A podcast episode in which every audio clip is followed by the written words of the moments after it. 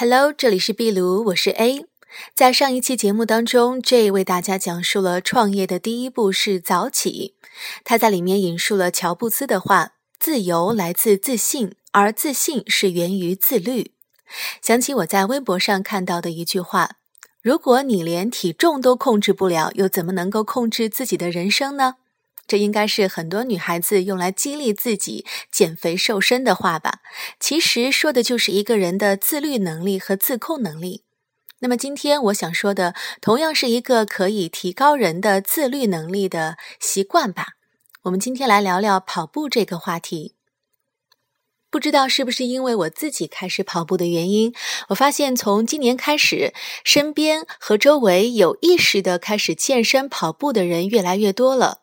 像在新浪微博上，还有异地同心跑这样的活动，就是设定一个时间期限，比如说一个月或者三个月，在这段时间里，大家每天都坚持跑步，哪怕不在同一个城市，哪怕素未谋面，但是跑完步以后，大家都在微博上签到，以这样的方式来互相鼓励、互相监督。跑步的好处就不用在这儿赘述了。有的人呢是期待可以减去多余的脂肪，保持身材苗条；有的人呢是为了活动活动筋骨，提高身体的素质；还有的人把跑步视为一种生活中的修行。比如写小说的人，作家村上春树，他曾经说，写小说是一种不健康的营生。因为在写小说的过程中，藏身于人性中的毒素一般的东西会不容分说地渗出来，浮现于表面，所以他必须打造出一个能够与这种危险的毒素对抗的免疫体系，而跑步就是他发现的最佳的方式。跑步有好几个长处。首先是不需要伙伴或者是对手，也不需要特别的器具和装备，更不必特地的赶赴某个特别的场所，只需要有一双适合跑步的鞋，有一条马马虎虎的路，就可以在兴之所至时爱跑多久就跑多久。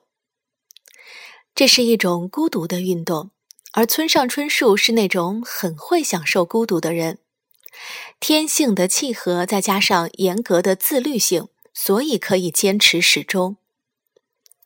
英国作家毛姆写过一句话：“任何一把剃刀都自有其哲学。”意思就是说，无论是何等微不足道的举动，只要每日坚持，从中总会产生出某些类似观念的东西来。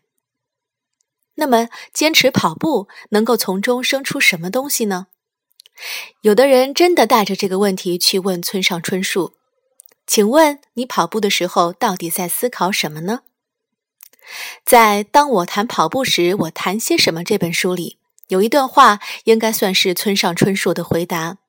他写道：“希望一人独处的念头始终不变地存在于心中，所以每天跑一个小时，来确保只属于自己的沉默的时间，对我的精神健康来说，这成了具有重要意义的功课。”至少在跑步时，不需要和任何人交谈，不必听任何人说话，只需眺望周围的风光，凝视自己便可。